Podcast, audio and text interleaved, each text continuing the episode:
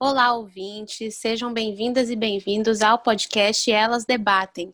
Meu nome é Luísa, eu sou integrante do coletivo Elas Podem, que promove e produz esse podcast para pensarmos e discutirmos pautas da atualidade. Então vamos para o tema de hoje.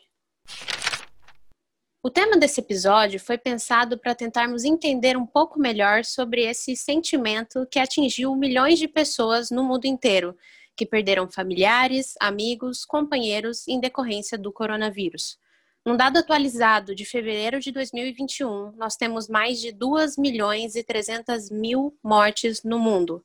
E dentre essas, só no Brasil, foram mais de 230 mil mortos, o que, falando proporcionalmente, mesmo com a dimensão continental do Brasil, isso é muita, muita gente mesmo.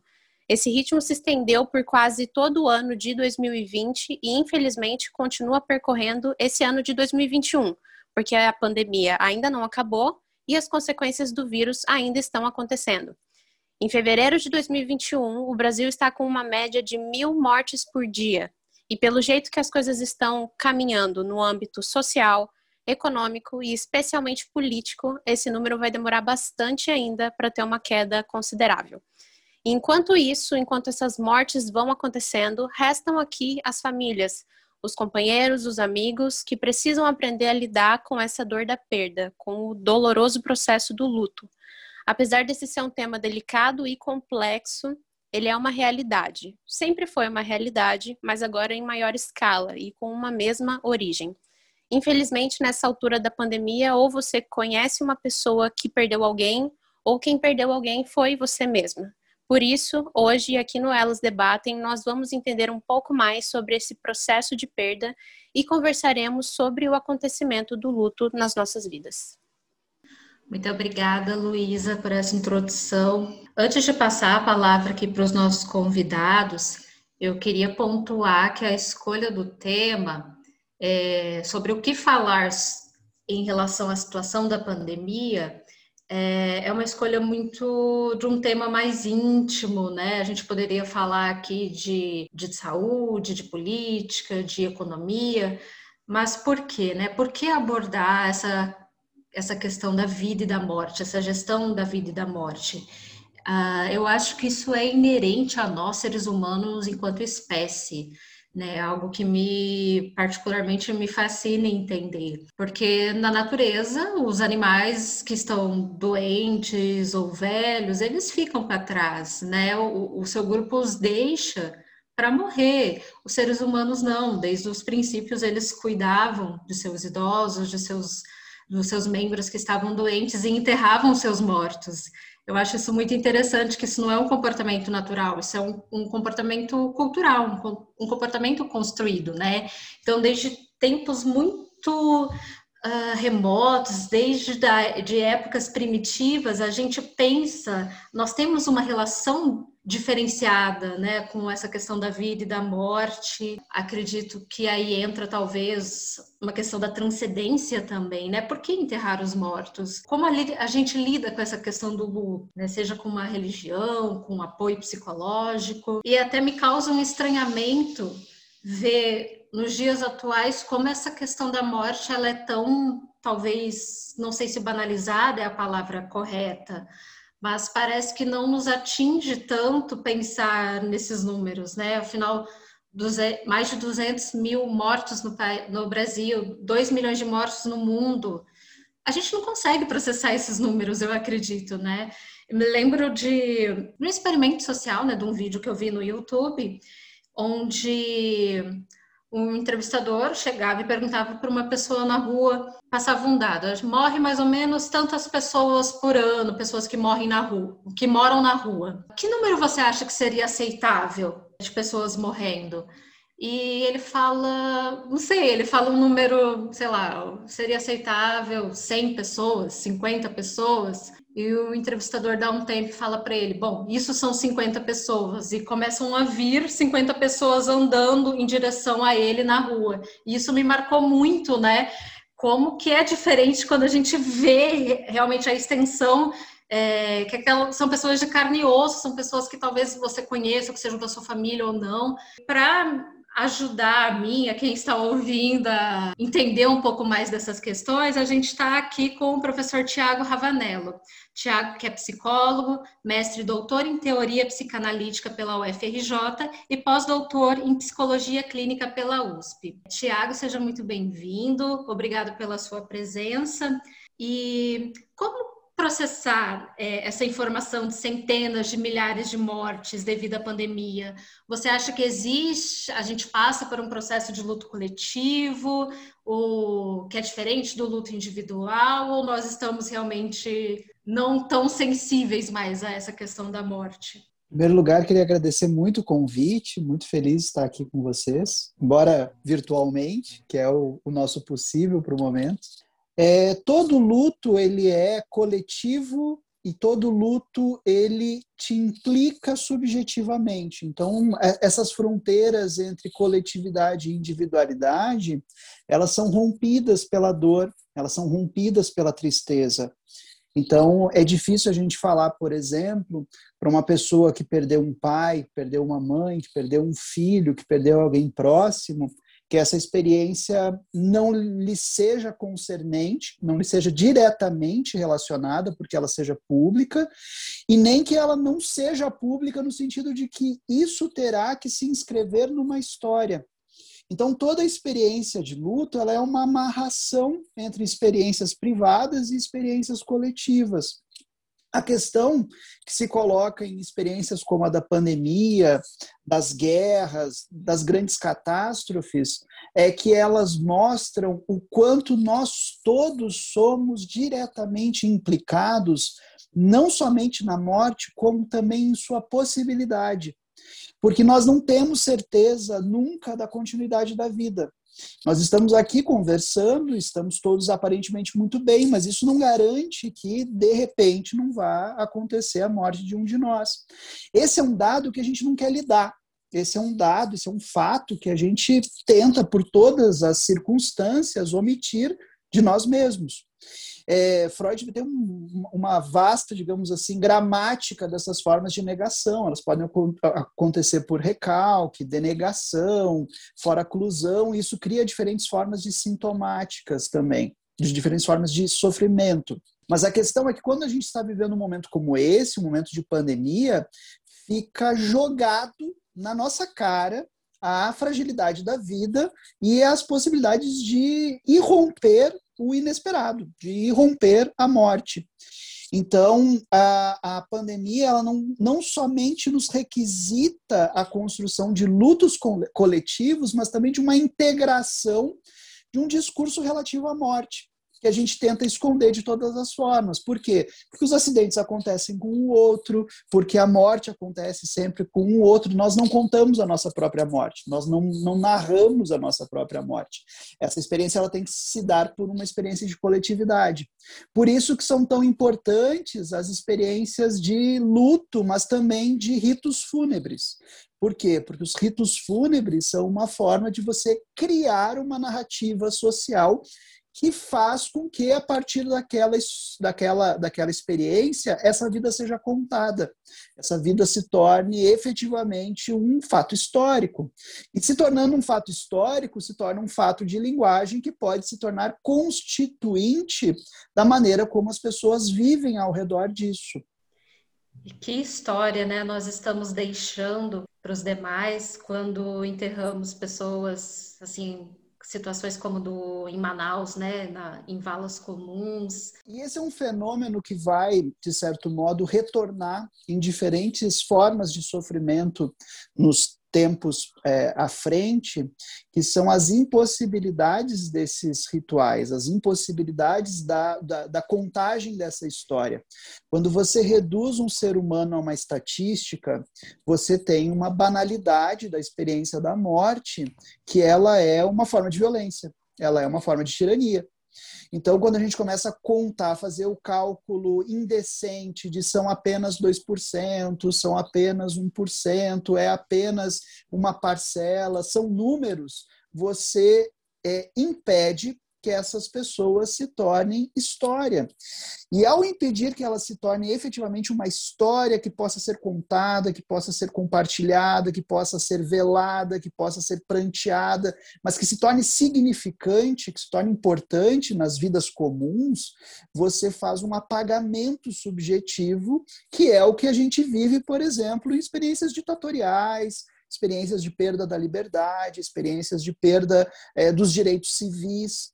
Então, de certo modo, é, é, isso acaba se tornando uma nova violência em relação à pandemia, que já é uma violência natural, digamos assim. É, Aline, com base nisso que o Tiago falou, acho que dá para a gente pontuar os conceitos de biopolítica e necropolítica, né, que a, a Luísa também vai complementar. Olá, gente. Como a Emê falou, meu nome é Aline, estou aqui novamente com vocês. E sim, vamos lá falar um pouco de biopolítica, mais um pouquinho de Foucault nesse episódio. É, antes de falar da biopolítica, que tem uma relação direta com o Estado, eu queria trazer umas definições rápidas da ciência política. É, porque para a gente pensar a interação do Estado com a população, a gente precisa pensar em políticas públicas. Uma das definições é, mais simples de políticas públicas é Estado em ação. Então, o que é o Estado? É aquela instituição moderna da organização política dos países, a gente pode chamar esses países de Estado-nação também, exatamente porque há pessoas dentro desse Estado, né? Existe uma nação, existe uma cultura, e o governo, por sua vez, é esse turno de governança que nas democracias vai ser eleita pelo que a gente chama de sufrágio universal. Todas as pessoas votam para eleger essas pessoas. Portanto, é, a gente pode pegar e pensar nas políticas públicas aí como a soma das atividades desses governos que são eleitos. E aí tem um autor que chama Juan Lins, que ele vai falar de responsividade e representatividade. Um Estado me representa quando ele é responsível, ou seja, ele tem responsabilidade em relação às demandas da sociedade obviamente, em regimes democráticos. Eu acho que essa chave é muito importante, porque dialoga diretamente com o que o Tiago estava falando de questões totalitárias em relação ao luto, né? E aí, falando da biopolítica do Foucault, é um tema super complexo, né? Então, assim, é bem difícil fazer um, um resumo aqui, mas tem uma frase que é bacana dele, que ele vai falar: fazer viver e deixar morrer. Então, assim, é, é isso que vai acontecer a partir do século XIX e XX, quando o poder vai investir sobre a vida, através do que o Foucault vai chamar de dispositivo, que reúne saberes, poderes e toda uma estrutura complexa. Né? O poder, então, para ele não está só no Estado, né? que é o que alguns autores antes da teoria política vão falar do Foucault, e aí, então, a gente tem dois, é, duas questões: disciplinar os corpos, individualmente falando, mas padronizar também a população. Isso gera sujeição e subjetivação. Sujeição é quando você impõe alguma coisa, mas nada que nenhum poder ele acontece no vazio, ele sempre gera um tipo de resistência para o Foucault. Então, isso é subjetivação.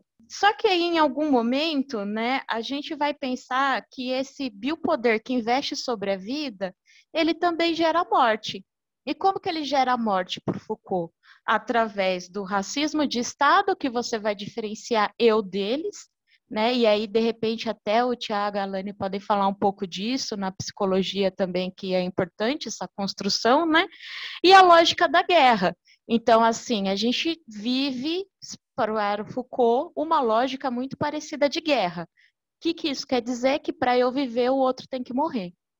E aí, as sociedades modernas, que não são sacrificiais, vão eleger os seus matáveis, segundo o Agamben. Então, quero trazer um outro conceito aqui, que além de biopolítica, a gente tem a tanatopolítica, que aí é a política da morte. Por que, que o, que o Agamben ele vai falar da tanatopolítica? Ele está em diálogo direto, é, é, óbvio, com o Foucault, né, com Hannah Arendt e outros autores aí que discutem Estado e Direito, ele recupera a figura homo sacer, que é do direito romano, que ele era matável, mas não sacrificável. O que, que isso significa? Que uma morte, que um assassinado não gera homicídio. Então, biologicamente você tem a morte, mas do ponto de vista legal e social aquilo não tem valor. Para o caso do direito romano, é porque o homem sagrado ele já pertence aos deuses. Se ele pertence aos deuses, não tem como oferecer em sacrifício alguém que já pertence aos deuses. Mas para o nosso caso, é por, porque esse homo sacer moderno, ele tem o que o Agamben vai chamar de vida nua. É a vida que é desprovida de política, portanto, ela não tem valor quando morre. Então a gente escolhe os matáveis é algo para a gente pensar esses dois conceitos, considerando que aí a gente tem alguns temas da pandemia agora que uh, foi apresentado, né, saiu na, é, essa semana nos noticiários, que uma pesquisa da USP e outros lugares, depois a gente pode deixar referência aqui para quem está acompanhando a gente, que o governo Bolsonaro é, quis deliberadamente que todo mundo se contaminasse e que para tentar aí de repente uma imunização em rebanho ou que algumas pessoas morressem no processo mesmo, porque enfim, algumas pessoas são matáveis e não tem problema socialmente que isso aconteça. Então, é algo aí para a gente pensar. E o quanto esses conceitos perpassam aí tanto os gestores de políticas públicas, né, no Estado, na hora de decidir é, o plano de vacinação, é, os leitos da UTI, o oxigênio. Tudo isso é, é um argumento biopolítico, né? Eu escolho quem vai se vacinar primeiro. E aí, sim, um dos debates que a gente tem também é as escolas vão reabrir e os professores ainda não foram vacinados. Então, ok, se professor, nesse processo todo, acabar pegando a doença, né? Mas, ao mesmo tempo, profissionais de saúde já foram vacinados, alguns idosos também. Tem lugares em que a vacina está tá estragando porque não pode ser armazenada direito. Então, assim, tudo isso é um cálculo biopolítico, porque tem pessoas que vão viver e tem pessoas que vão morrer. E, obviamente, algumas importam menos que as outras. Então, a biopolítica e a necropolítica, elas andam de mãos dadas, né? Elas são conceitos que começaram juntos. A biopolítica foi uma inspiração para vir a necropolítica. Mas nesse assunto da responsabilidade legal do Estado, numa análise jurídica, eu quero começar falando de um argumento que tem sido muito utilizado sobre a responsabilidade do governo federal, mas mais especificamente sobre a responsabilidade do presidente da República. Que é, muito se diz que o presidente foi impedido de atuar contra a pandemia, que algumas decisões impediram que ele pudesse fazer algumas coisas. Então eu vou trazer umas explicações aqui do porquê que essa fala está totalmente equivocada. Para isso eu preciso explicar um posicionamento do STF que foi decisivo nessa discussão. Lá no início da pandemia, em 2020, quando já estava declarada a calamidade pública, o plenário do STF decidiu que a União, os estados, os municípios e o DF também tinham competência concorrente. Competência concorrente significa competência simultânea na área da saúde pública para realizar ações que reduzissem o impacto da Covid-19. E aí muita gente entendeu, acho que propositalmente, que o governo federal estaria impedido, que ele não poderia mais atuar nesse combate. Então a gente precisa desmistificar essa má impressão, porque ela é utilizada pelos apoiadores do presidente e também pelo próprio presidente, que já declarou inúmeras vezes que ele não tinha o que fazer, que isso não dependia dele, etc. O meu ponto aqui é que é falso que o STF proibiu o governo federal de atuar contra a pandemia. É, não é um argumento você dizer que o presidente não fez certas coisas porque ele estava impedido de fazer. O que o STF fez foi distribuir a responsabilidade para todos os entes da federação, de forma que os governadores e os prefeitos também pudessem é, atuar e tivessem responsabilidade nas medidas referentes à Covid. Por isso, apesar do STF ter jogado parte da responsabilidade do combate para governadores e prefeitos, isso não ausenta o presidente da República dos problemas que vem acontecendo, porque ele ainda tem autonomia suficiente para tomar decisões e fazer escolhas que ele não faz. E eu entendo e concordo que inúmeras ocorrências da pandemia se devem a fatores externos, a gravidade da doença, a potência jamais vista desse vírus que pegou todo mundo de surpresa.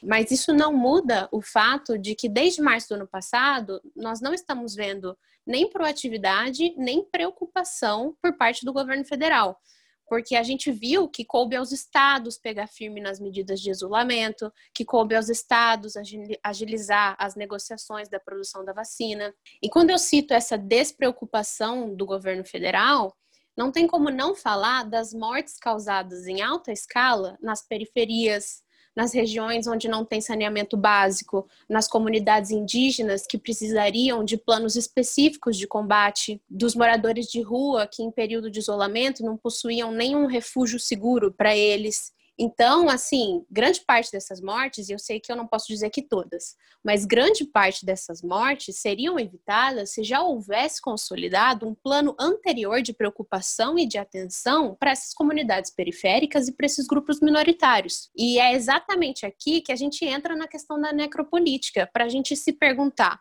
por quais motivos são esses os grupos mais atingidos pela ausência do Estado.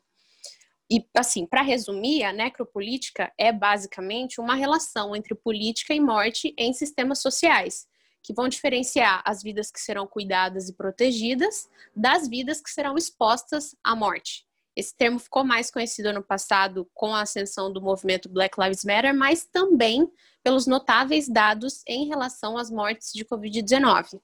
Se a gente fizer um recorte de raça, por exemplo, já tem pesquisas mostrando que dentre os contaminados, 55% de pretos e pardos morreram, enquanto entre pessoas brancas esse valor ficou em 38%.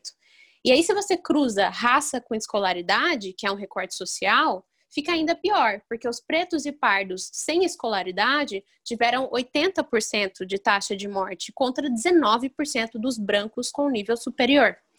E a gente já sabe que esses números não são por acaso, existe uma razão do porquê eles existem, que é a questão da necropolítica, de como são criados ambientes e condições para que isso ocorra, que é sobre o Estado disponibilizar saúde, educação e segurança de maneira precária e irrisória para essas pessoas que já são ignoradas pela sociedade.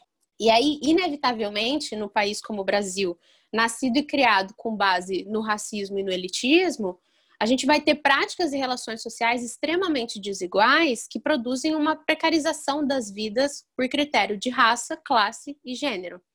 Então, eu vou rodar o assunto aqui para o luto além da morte. É, Tiago, o luto está associado, então, apenas à morte ou existem processos de luto além desse processo do falecimento? Sim e não. Eu vou explicar por quê. É, em primeiro lugar, a gente não precisa entender que morte seja uma característica de seres vivos. A morte ela pode ser também pensada em seus regimes simbólicos. Por quê? Porque nós temos morte de ideias, nós temos morte de ideais, nós temos a morte da pátria. Eu costumo dizer que eu sou filho de Santa Maria, mas de uma cidade de Santa Maria, mas uma Santa Maria que não existe mais, porque ela morreu durante a noite da Kiss. Aquela cidade que existia em determinado momento e que um fenômeno é, completamente inesperado faz com que a cidade toda se reorganize de outra forma. Então não há mais como voltar a uma cidade que não existe mais. Então, é, vamos dizer que todo luto ele é reação a uma morte, mas não necessariamente a morte de uma pessoa ou de um ser vivo. Então, nós temos, por exemplo, casos de lutos muito complicados de fatos históricos. Por exemplo, é, o, o, nosso o nosso país é um país que se recusou a fazer o luto da ditadura militar. O nosso país é um país que se recusa a fazer o luto de sua história escravocrata. Então, a gente tem uma série de lutos que, ao não serem feitos, não produzem uma história coletiva que possa servir de referência, que possa servir de constituição de novas formas de subjetividade. Isso retorna como? Isso retorna como sintoma. Isso retorna como, como sintoma social. Isso retorna na, nos pequenos sofrimentos não pensados. Isso retorna nas pequenas violências ou nas grandes violências impensadas, não, não calculadas, não refletidas. Então, é, é, não, não podemos falar de luto apenas quando perdemos parentes. A gente também pode falar de luto quando a gente perde partes significativas de nós mesmos.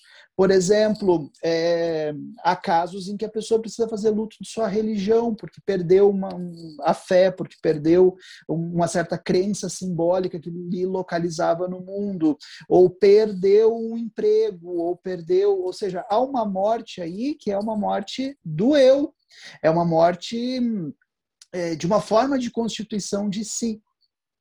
É, Tiago, você acha que o, o, nosso país, o Brasil, ele não está fazendo, ele está se recusando a fazer esse processo do luto em questão dos seus mortos pela pandemia?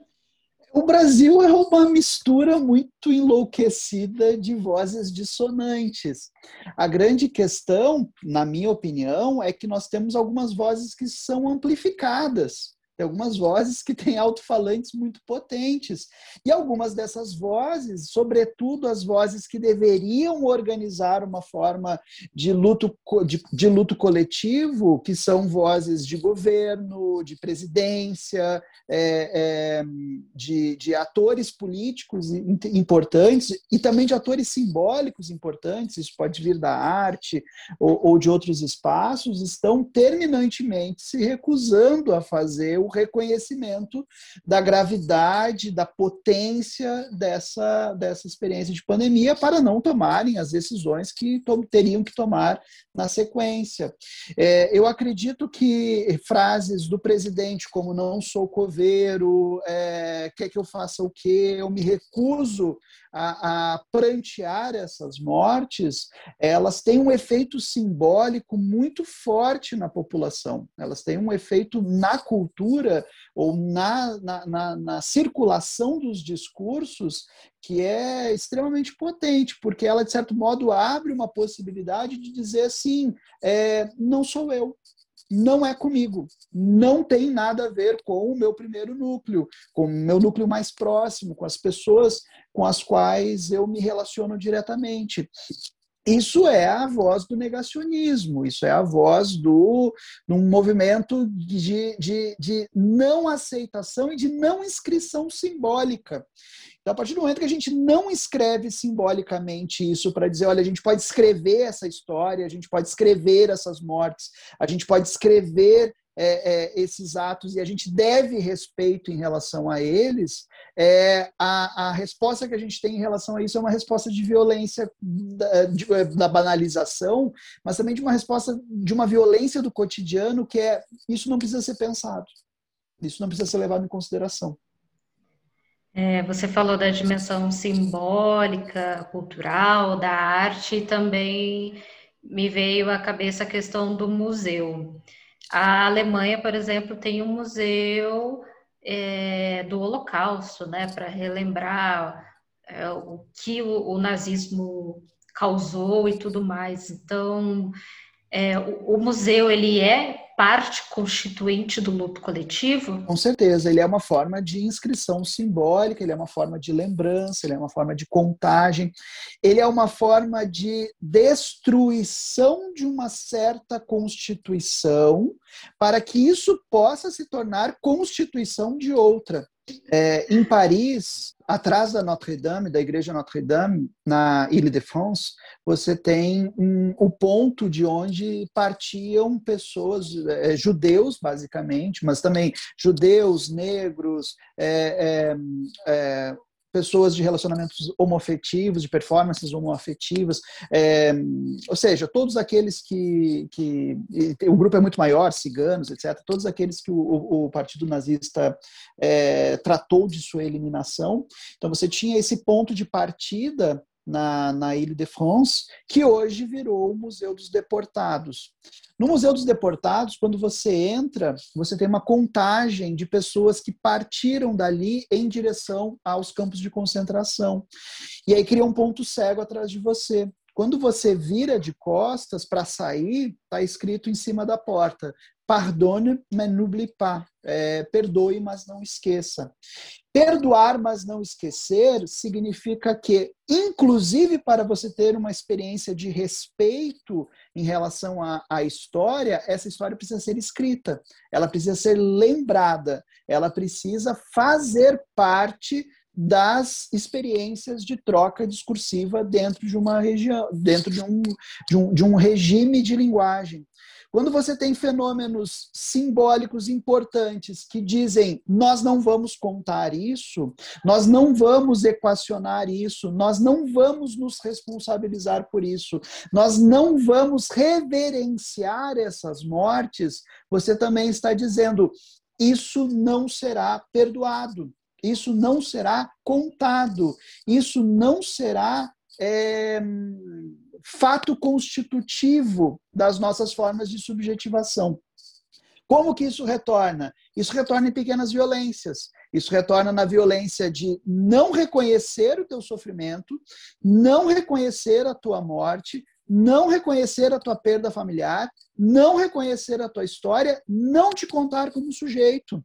A partir do momento que você a partir de uma estrutura de Estado, dissemina esse discurso, você começa a criar um fenômeno de empoderamento muito perigoso, que é eu decido se eu conto ou não a tua vida. Eu decido se a tua história é ou não válida.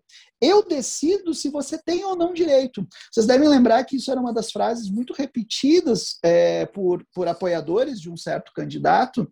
É, tenho medo de falar três vezes o nome e a pessoa aparecer, estilo o, Besouro Suco, é, mas, mas, que diziam assim: direitos humanos para humanos direitos, ou seja, eu vou decidir quem é portador ou não de um direito que deveria ser universal.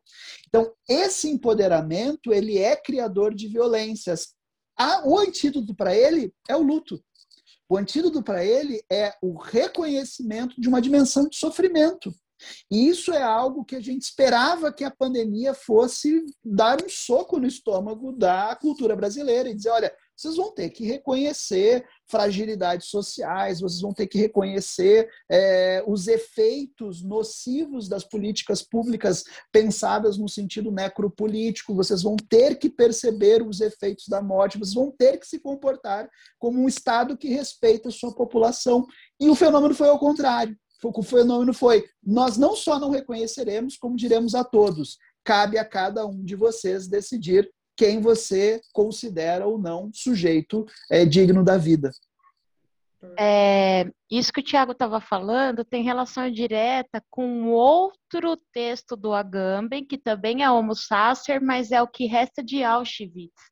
E aí ele vai mostrar exatamente que o plano do nazismo era a eliminação completa do inimigo, inclusive da sua memória. E, em alguma medida, eles foram super bem sucedidos, porque não há testemunha integral do que aconteceu, porque quem viveu até o último momento foi para a câmara de gás ou para qualquer forma de extermínio foi exterminado. Então, a gente não tem um testemunho completo da história desse genocídio, né?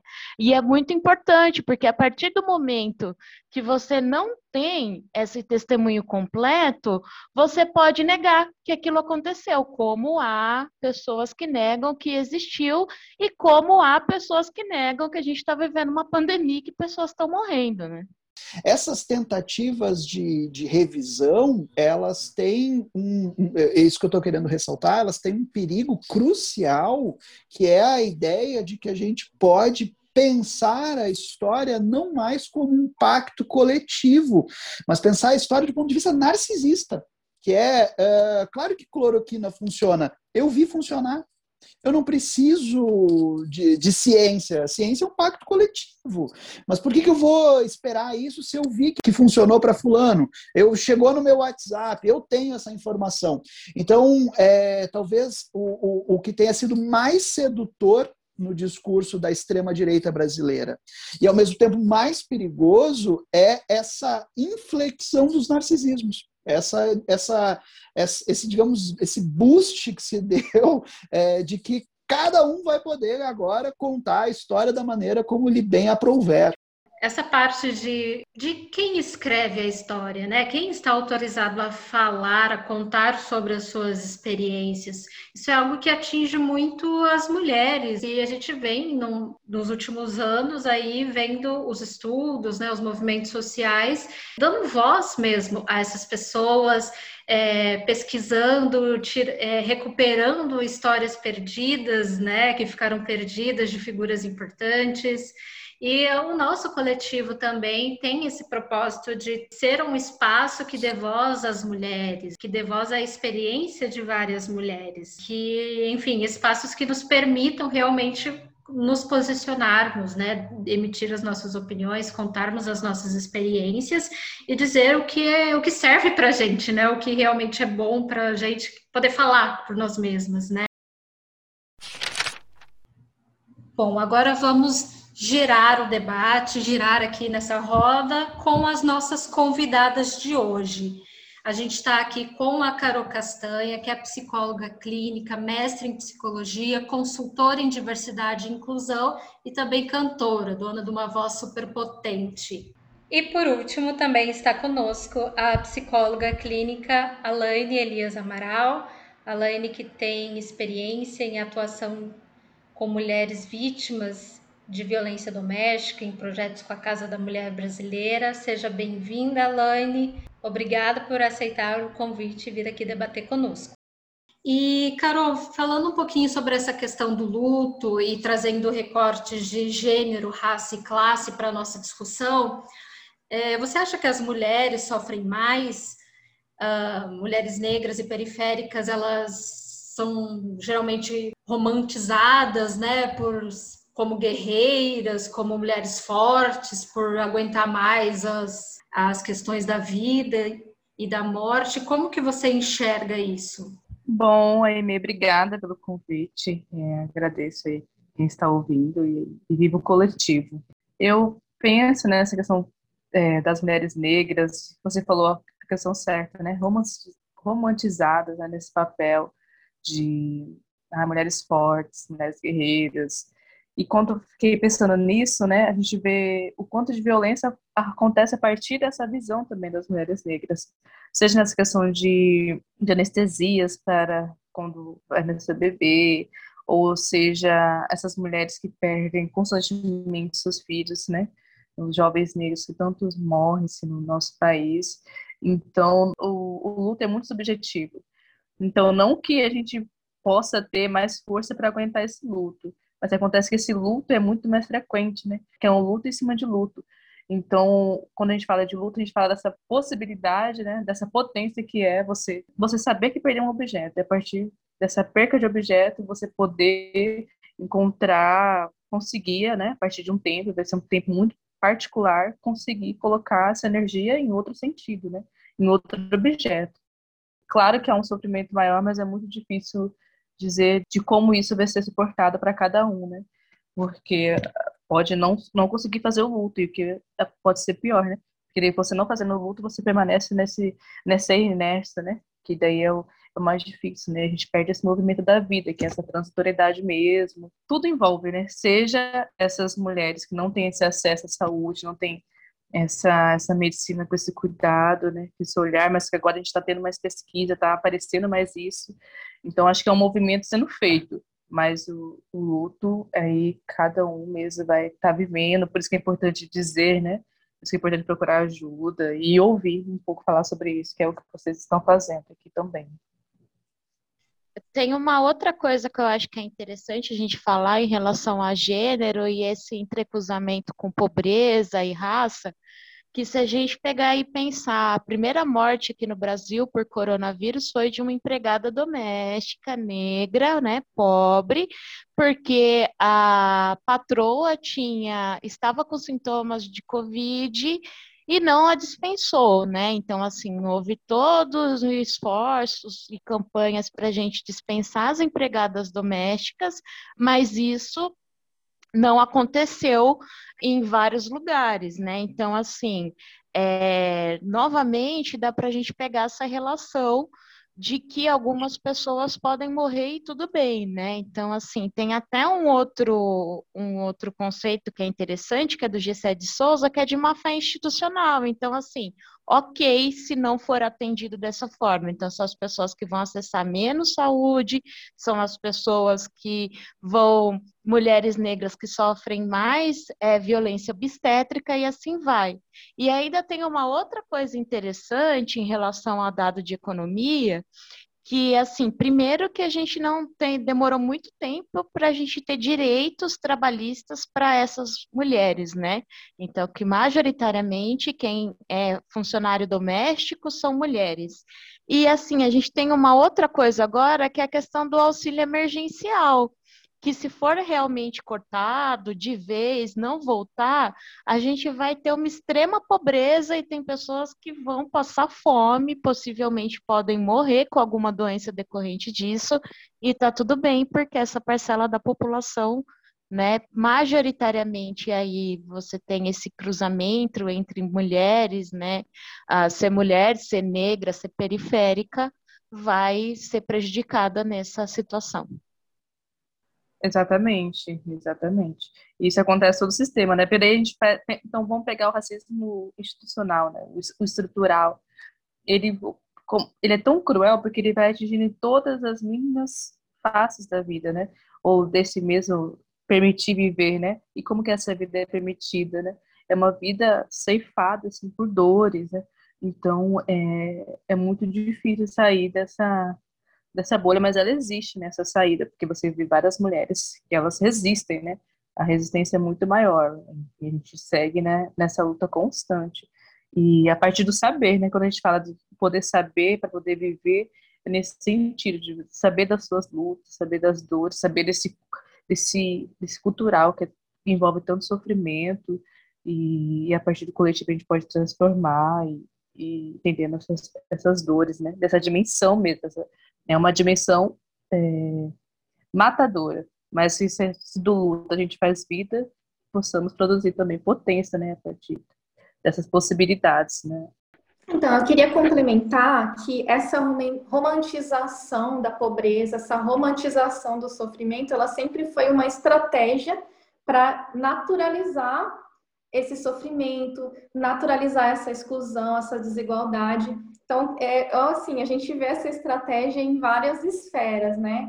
Quando eles, é, ah, é aquela pessoa que sofre, mas que consegue vencer na vida, e aí isso é romantizado como se não, não precisassem, como se, como se fosse tudo uma questão de esforço mesmo, né? Então, essa romantização, ela acaba sendo, ela, há muitos anos, ela é uma estratégia para naturalizar a desigualdade, naturalizar o sofrimento. E esse discurso inicial é, da pandemia também, né?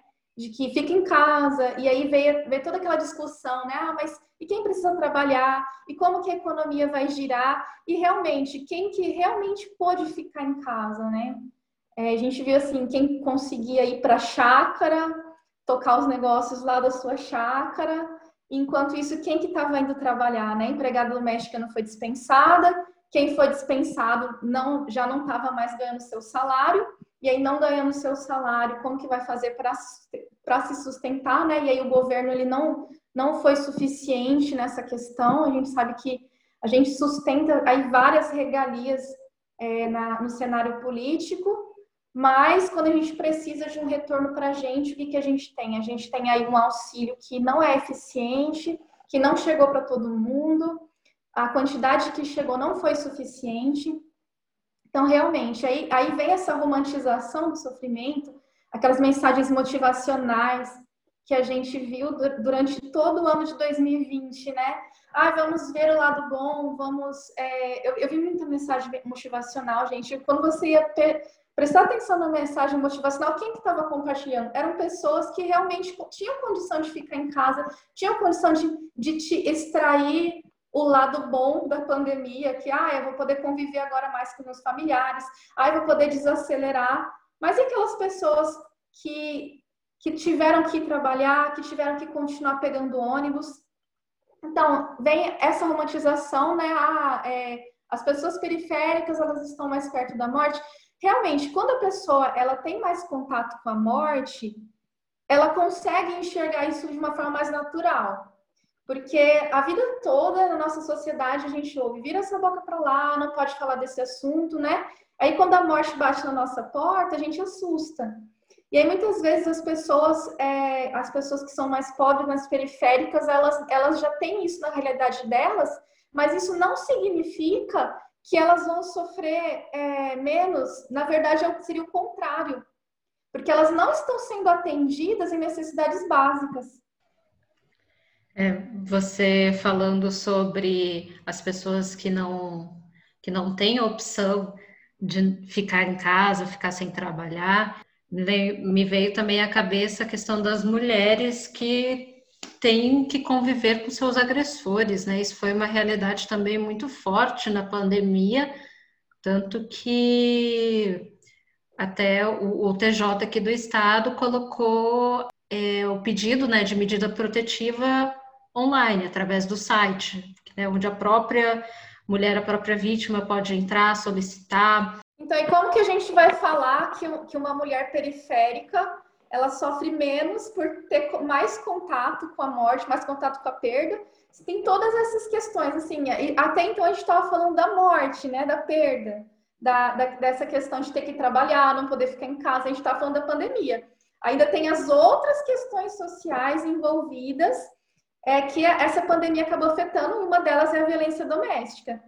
Então, a coisa que a gente ouviu muito é que a, os índices de violência doméstica aumentaram. Isso faz todo sentido se a gente parar para pensar, porque aumentou o tempo de convivência com o agressor. Esse agressor, muitas vezes, ele, muitas vezes não, né? Ele está acostumado a reagir com as suas frustrações, descontando na mulher, né? E ela, ela é vista mesmo como um saco de pancada essa, a, o, o, contato social dessa mulher ela foi mais reduzido do que muitas vezes já era. E assim, até o próprio acesso aos serviços, né? A gente teve aquela redução dos ônibus, muitas mulheres não chegam a denunciar, porque elas não conseguem se deslocar até a delegacia. E aí entra também essa questão econômica, né? Quem precisou trabalhar, como que essa mulher vai ficar em casa se ela não se ficar em casa, ela não tem uma garantia econômica. E aí é, a pandemia acabou afetando a, esse cenário econômico, principalmente entre as pessoas mais pobres. E aí muitas mulheres acabaram se vindo obrigadas a permanecer no relacionamento por não ter para onde ir, por não, por não ter como se sustentar. Muitas delas têm filhos. E aí entra uma outra questão também, que é o feminicídio. A gente viu muitos casos de feminicídio ano passado. Esse ano também já, já apareceu um monte de casos de feminicídio. Então, a gente não está falando só de uma morte por epidemia, a gente também está falando de uma morte que tem questões sociais. Tem essas questões sociais que já foram faladas, né? A quem pode, quem que pode morrer e quem que não pode. Quem não pode vai ter a sua assistência e quem pode vira número. Quando a gente pensa na, na questão do luto, me vem muito à cabeça a figura das viúvas, né? Aquela mulher que guarda o luto, que está sempre de preto. Você não vê ninguém falando dos viúvos, né? Que interessante, por que será?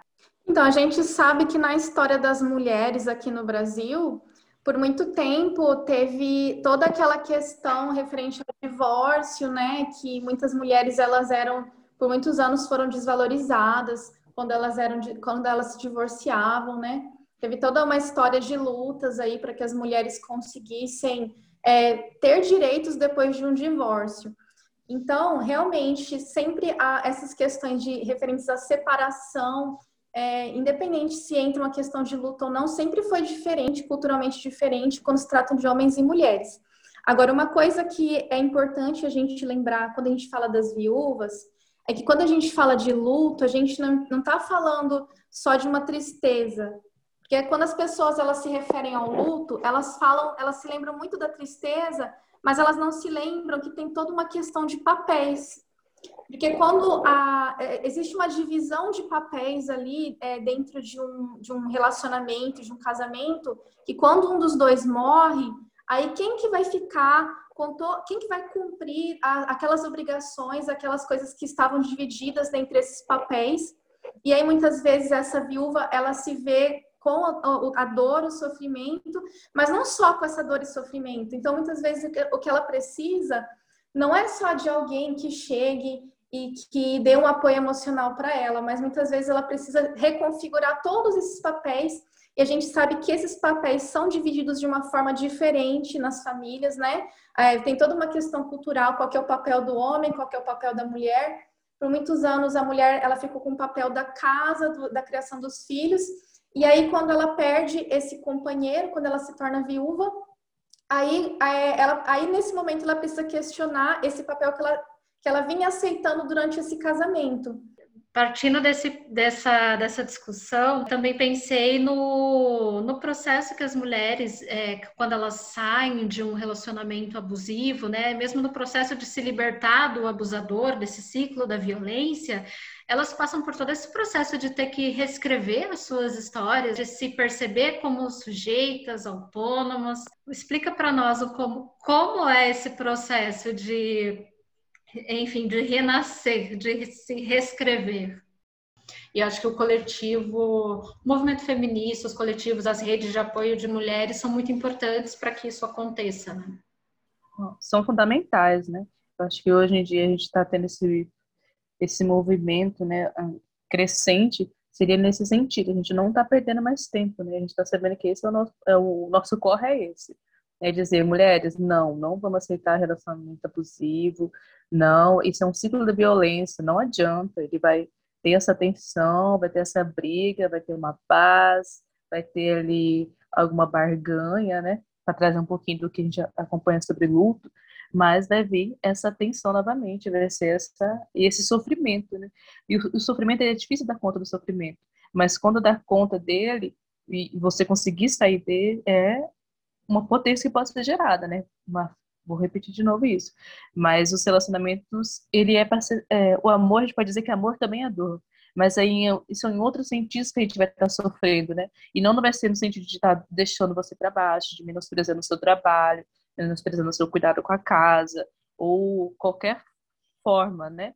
Pode ser o mínimo possível, mas é esse mínimo que vai se transformando e pode gerar uma, uma agressão física, que a gente não fala só de violência né? Nós temos violência patrimonial, física, moral, psicológica, e é, isso a gente não está segura, né? Nessa, por isso que é importante pedir ajuda. E é por isso que tem a questão do, do coletivo, né? Porque é difícil falar, nossa, eu sofro, vivo, estou num relacionamento abusivo, dei conta, e agora? E agora eu vou escutar uma outra que passou por isso, porque é algo muito forte na sociedade, mas a gente está dizendo não. E é por isso que o coletivo é fundamental, né? Porque vem essa, essa mão de fora, né? Porque às vezes a gente dá, por isso que é importante, né? O, talvez o luto ajuda a gente a dar conta da gente do que que é, porque eu posso ter perdido aquele objeto, mas eu vou dar uma conta dele ali na frente. E isso pode ser feito a partir de outro alguém e pode ser feito individualmente. Então, isso que o professor estava falando, né? Quando vocês perguntaram dos tipos de luto, se o luto é sempre por morte, ele falou que tem toda essa questão simbólica, que não é só uma pessoa que morre, mas uma ideia que morre, né? Eu lembrei disso também, porque uma mulher, muitas vezes, ela continua no relacionamento abusivo justamente por essa resistência a passar por esse processo de repensar toda a sua vida, todas as ideias que ela é, vinha carregando muitas vezes passada de, de família para é, de geração para geração aquelas ideias né sobre o que é ser mulher o que é aceitável o que não é aceitável comportamentos que são aceitáveis comportamentos que não são. E você olhar para isso e questionar isso acaba sendo um processo doloroso e você acaba passando também por um luto dessa ideia né? Mas você precisa passar, desse, é, passar por esse luto para poder é, reorganizar tudo que você pensa, é, dar espaço para novas ideias, dar espaço para mudança, para um renascimento mesmo. É o Freud está dizendo, né? Que no luto é um mundo que se torna pobre e vazio. Então, é, eu sei que esse, esse mundo pode ser um pouco mais pobre e vazio, mas a partir do que eu posso pegar do outro, que o outro me ensinou, ele possa deixar ele mais colorido, mais rico, né? E seja a partir do que a gente tem identificação com a gente tem esse objeto, mas cuidado também com o que a gente se identifica, né? Porque às vezes pode também se identificar com o perigo que nos causa mal. E isso que eu vou tornar a bater na questão, seja da saúde mental desse, dessa análise, dessa psicoterapia, ou seja dessas leituras de livros, não, nesse mundo tão digital, né, que a gente possa faça aqui esse apelo, né? Que a gente possa sair um pouco disso e cair mais para dentro de si mesmo, mas não perdendo dessas lutas, né? Que, que não dá para fugir, seja para as mulheres negras, as pessoas que LGBTQI+, pessoas com deficiência. Então, porque a gente fala de luta, a gente fala de luto, seja relacionamento, seja um trabalho, então, os dados estão aí, né? Por que a gente fala sobre o racismo, sobre essas outras estruturas que machucam? Porque tá todo, todo mundo vê. Racismo é, é a questão se vai querer lutar contra isso ou não. No Brasil, a gente tem muito disso, né? A gente não, não toca na nossa ferida cerne, que foi a é, escravização, e todo esse embrulho que veio depois. E nós temos os dados aí, que possamos chamar mais gente para a luta, né? E saber que a diversidade é a nossa maior riqueza e a vida é a nossa maior potência. Então vamos descobrir um pouquinho do que há de melhor nela. Este foi o episódio Questões de Vida e Morte em Tempos de Pandemia. Eu sou a Amy Martins, muito obrigada pelo seu tempo, você que ficou conosco até agora. Convido também que conheça mais o nosso trabalho, o trabalho do coletivo, acessando a nossa página no Instagram, arroba coletivo Elas Podem. Até mais!